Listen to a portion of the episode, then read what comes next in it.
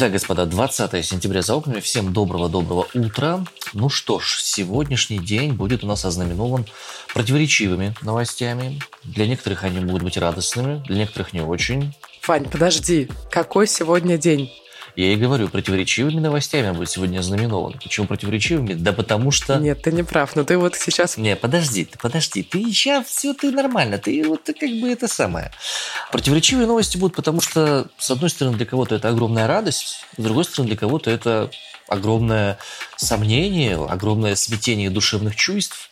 Сегодня официально, я подчеркиваю, год, год подкасту и подкаст-продакшену Осторожно, подкаст. Да, это правда. Такая вот у нас сегодня дата. Почему-то мы отмечаем ее в 10 утра по Красноярску. Ну, Ваня, ладно, Ваня в 6 утра отмечает. Ну, я в 10.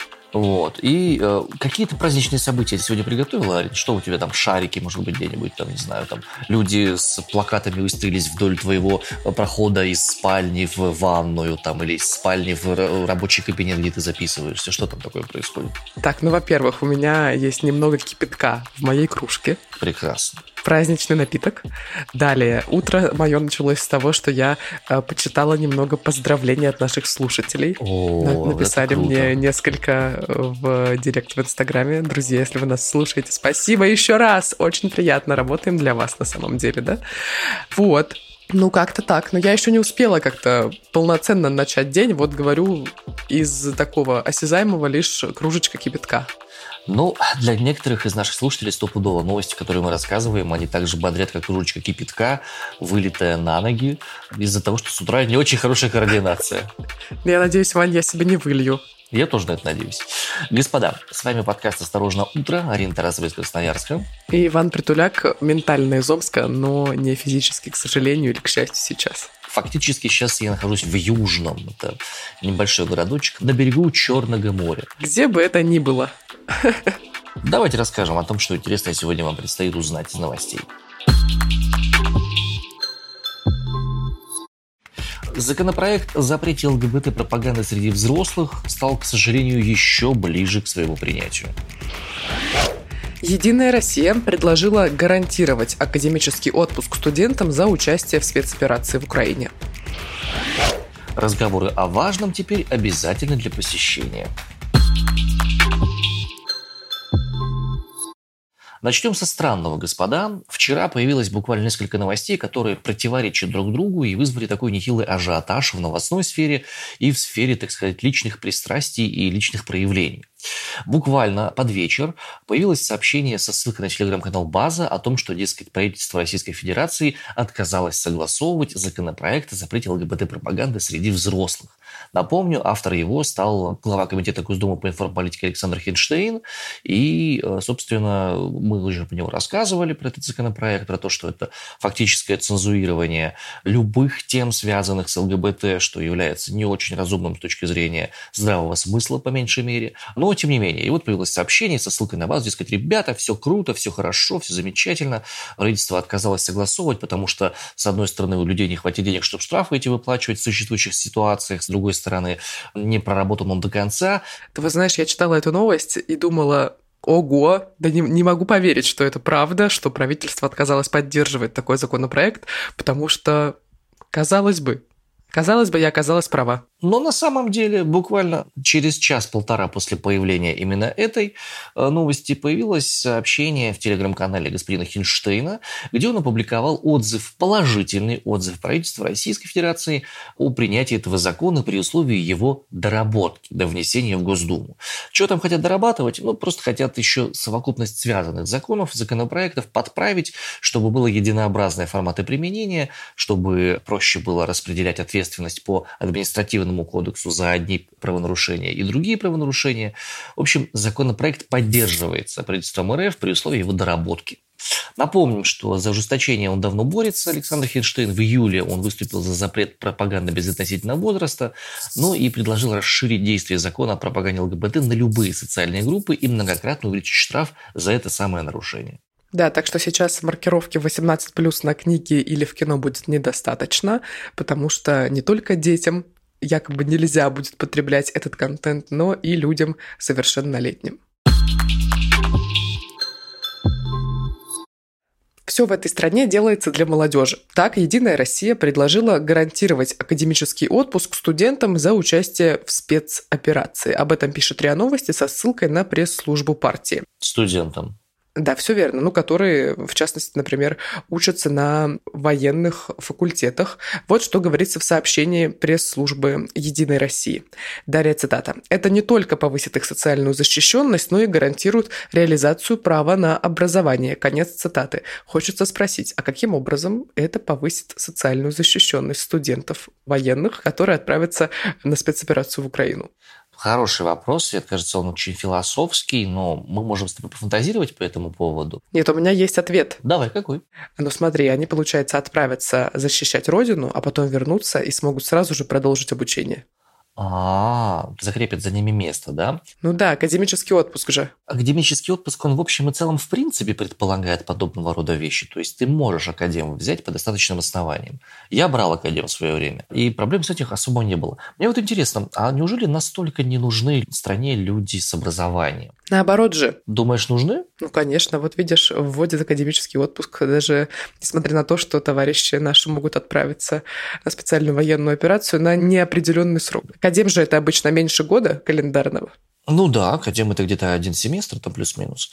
Я просто вижу себе, как студенты техникумов каких-нибудь, как э, студенты там факультетов каких-нибудь гуманитарных, например, да, или там студенты политехнических институтов, где военных кафедр довольно много, отправляются смело туда, территорию СВО, год они там занимаются тем, чем они занимаются там, чем они должны заниматься, возвращаются, и каким образом они будут с ПТСРом заниматься освоением, продолжением освоения учебной программы, лично у меня это вызывает определенные вопросики. Но мы же помним с вами, да, что мобилизации у нас в стране нету, самомобилизация только есть, никого принуждать не будут, двоечников принуждать к этому делу не будут, и вообще проблем ни у кого не будет. Все добровольно могут воспользоваться этой чудесной возможностью. Есть хорошая цитата председателя Комитета Госдумы по молодежной политике Артема Метелева. Далее его цитата. «Нам необходимо обеспечить им, студентам, военнослужащим, гарантию получения образования и создать возможность сдать экзамены по возвращению домой. Сейчас бойцы отстаивают интересы Родины, но скоро они вернутся, и многие выберут мирную работу и учебу». Конец цитаты. Представил, как студенты возвращаются из Украины и сразу идут сдавать экзамены сходу. Нет, ну, автоматом, возможно, они могут получить. Да, в советское время такая история была, безусловно. Людей освобождали от экзаменов, когда они возвращались там с территории каких-то э, ситуаций подобного рода. Хочется перейти к Министерству просвещения и урокам разговоры о важном. Длительное время происходили разговоры и беседы о том, насколько эти уроки важны для посещения, есть ли за них оценки, стоит ли их посещать все, может быть, возможно их бойкотировать. И выяснилось, что, оказывается, школьники такие обязаны посещать эти самые уроки разговоры о важном. Хотя три недели назад не обязаны были, можно было не ходить. РИА Новости пишет об этом со ссылкой на Минпросвещение. Обязанность заключается буквально в следующем. Разговоры о важном – цикл классных часов, а внеурочная деятельность – это часть образовательной программы, которую школьники должны добросовестно осваивать. В министерстве сообщили о том, что учащимся нужно будет самостоятельно готовиться к урокам, выполнять задания, которые даны в рамках образовательной программы, и по методическим рекомендациям оценки на уроках разговоры о важном школьники получать не будут. Собственно, дальше цитата, которая, я считаю, должна быть просто в граните отлита и повешена на вход в каждую школу. Идет большой проект без срока давности, потому что те преступления нацистского режима, которые совершались в отношении мирного населения, не имеют срока давности, и сегодня открываются все новые факты. К сожалению, мы видим, что нацизм никуда не делся. На Украине он приобрел государственную политику. В этом отношении задача системы образования нашей страны очень серьезная. Мы этому сможем противостоять, должны противостоять, и, конечно, мы победим. Об этом заявил министр просвещения Сергей Кравцов. Хм. И эти же люди, и эти же люди полтора-два года назад говорили о том, что детей необходимо держать вне политики. Запрещали участие детей в разного рода митинговых акциях и так далее. На мой взгляд, это прямое нарушение своих собственных запретов и прямое проявление двойных а то и тройных стандартов в системе образования.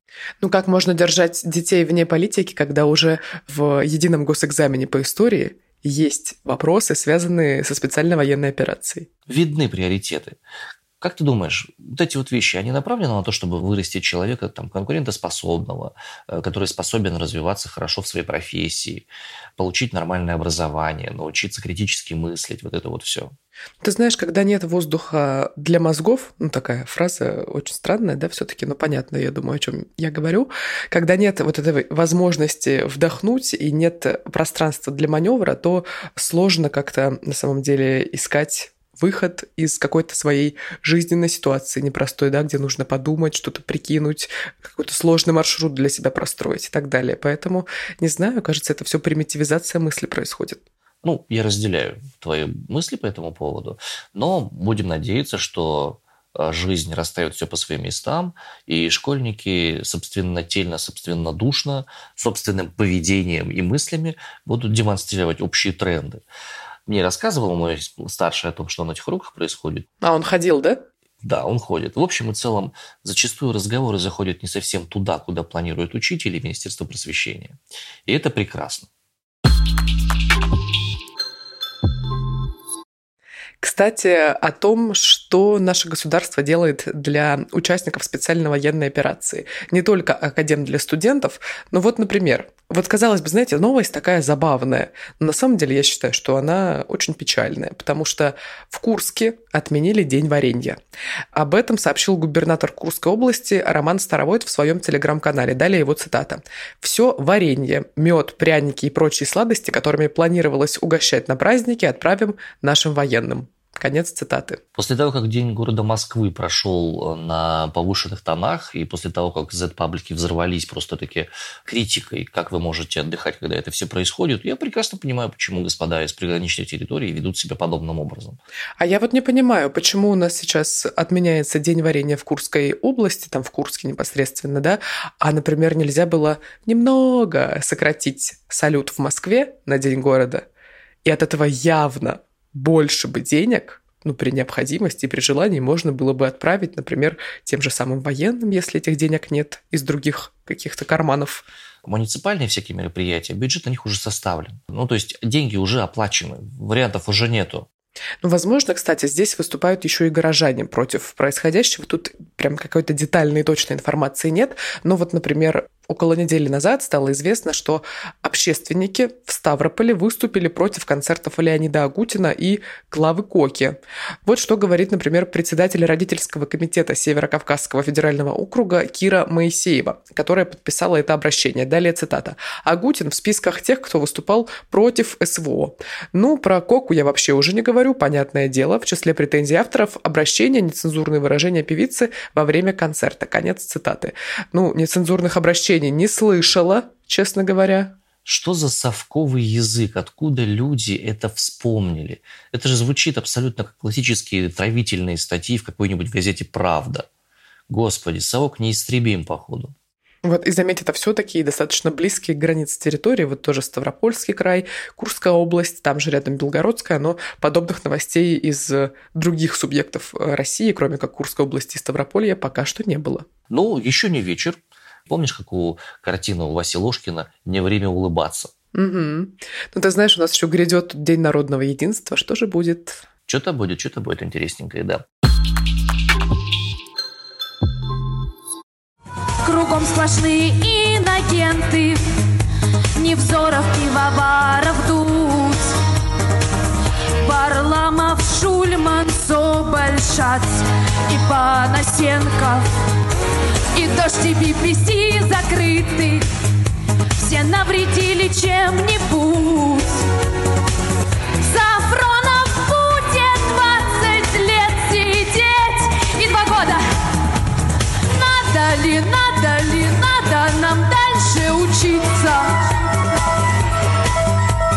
Может мне сразу в тюрьму после вуза садиться?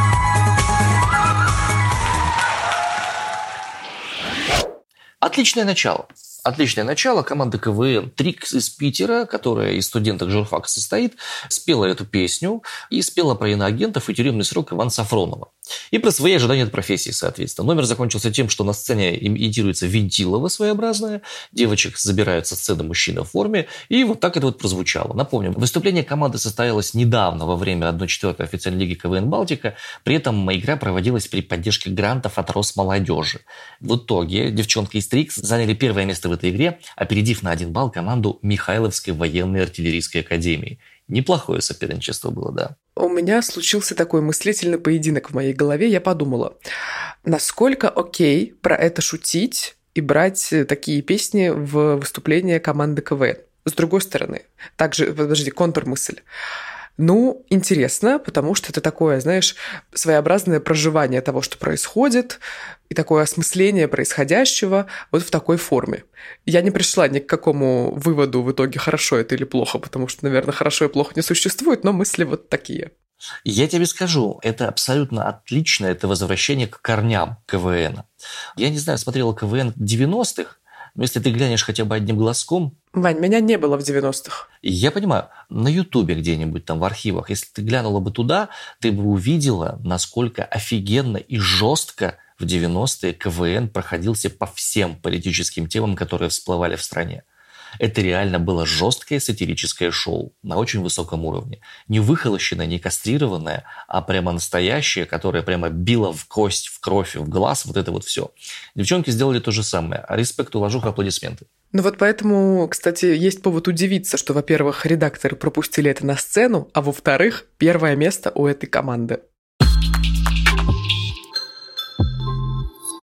Ну что, Вань, кажется, россияне предпочитают новостям просто залипнуть в ютубчике. Об этом говорят эксперты и связывают это с усталостью от новостной повестки. Зачем мы с тобой собираемся здесь каждое утро? А что-то случилось? Хочется мне задать вопрос. С начала года и до весны пользователи из России проводили на видеохостинге YouTube в среднем 84 минуты.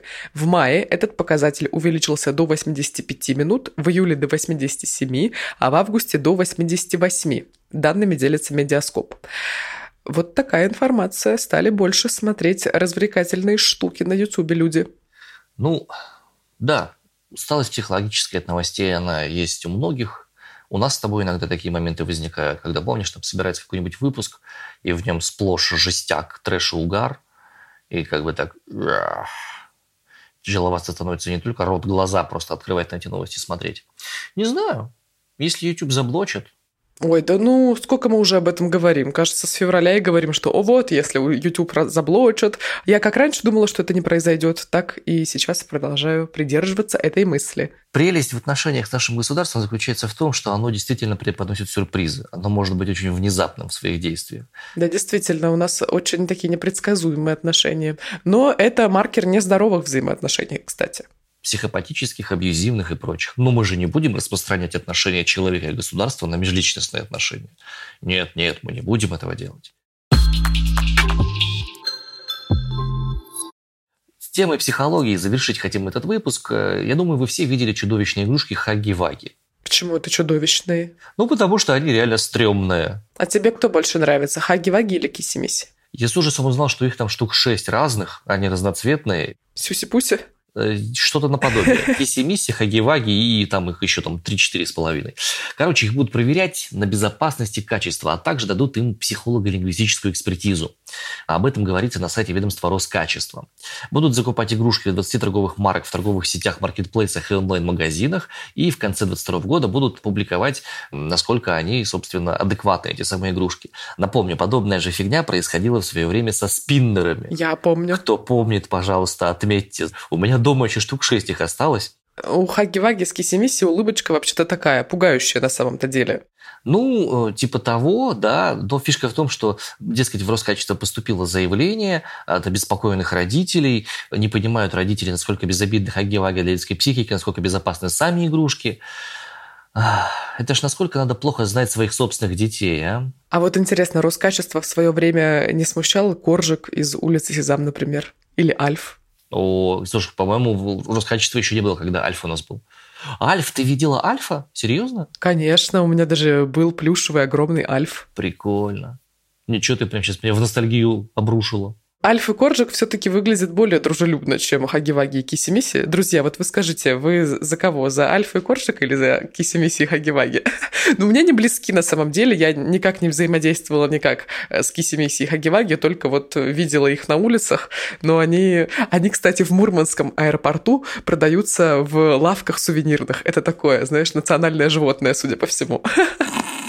Национальное животное Мурманска, ну прикольно. Напомним тем, кто не в курсе, Хагиваги и Кисимиси – это герои хоррор-игры Poppy Playtime, которая в октябре 2021 года вышла.